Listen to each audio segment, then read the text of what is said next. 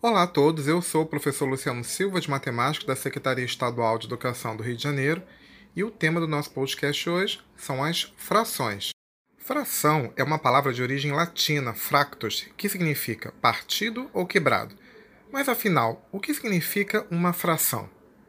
Vamos supor que você compre uma pizza e você queira dividir essa pizza em partes iguais. Cada parte da pizza é uma fração dessa pizza. Logo, podemos dizer que a fração expressa uma ou mais partes de uma figura ou uma quantidade que foi dividida em partes iguais. Para você tentar entender melhor, vamos tentar imaginar algumas situações. Se você pegar essa pizza e dividir ela em três partes iguais, cada parte vai representar um terço. Se você pegar a pizza, dividir em quatro partes iguais, cada parte vai representar um quarto. Se você pegar essa pizza e dividir em oito partes, cada parte vai ser representada por um oitavo. Conseguiram entender? Lembrando que se você pegar uma pizza e dividir numa quantidade maior de partes, cada parte vai se tornar cada vez menor. Por exemplo, se você pegar a mesma pizza e dividir ela em 50 partes, o tamanho correspondente será 1,50 avos. Mas vamos tentar entender o seguinte: se eu pegar essa pizza, dividir em três partes e pegar uma, eu estou pegando um terço dessa pizza.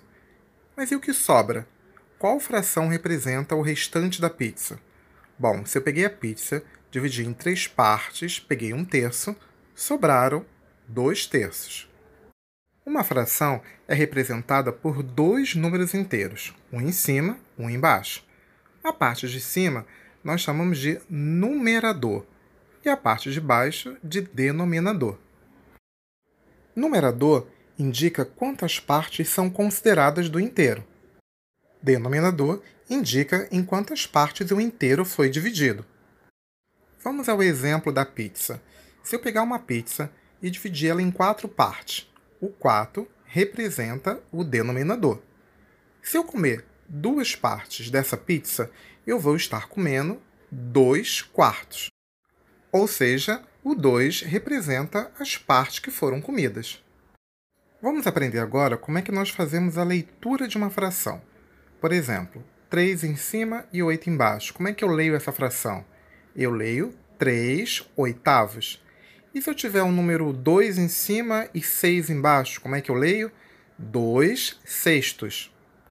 E se eu tiver o 5 em cima e o 9 embaixo, como é que eu leio? 5 nonos. Um detalhe importante é que toda vez que eu passar do número 10 no denominador, eu acrescento a palavra avos. Então, por exemplo, se eu tiver 2 em cima e 11 embaixo, como 11 é maior do que 10, eu vou ler a fração 2, 11 avos. E com relação à classificação de uma fração? Eu chamo de fração própria as frações cujo numerador é menor do que o denominador. Por exemplo, 2 terços. Reparem que o 2 é menor do que 3. 4 sétimos. O 4 é menor do que 7.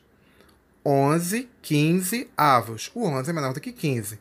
Então, todas essas frações são frações próprias. E se o numerador for maior do que o denominador, ou igual? Nesse caso, chamamos de frações impróprias. Por exemplo, 5 terços. O 5 é maior do que 3. 8 sétimos. O 8 é maior do que 7. 5 quintos. O 5 é igual ao 5.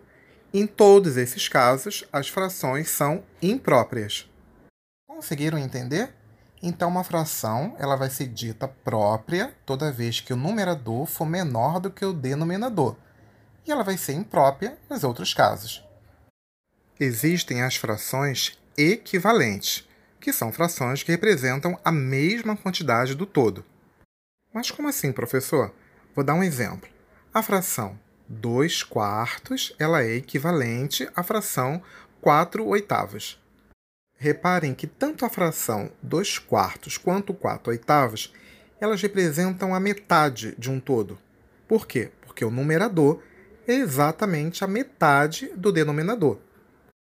Ou seja, na fração 2 quartos, o 2 é a metade do 4.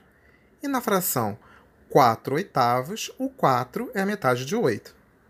Conseguimos obter uma fração equivalente sempre multiplicando o numerador e o denominador pelo mesmo número, ou dividindo o numerador e o denominador pelo mesmo número.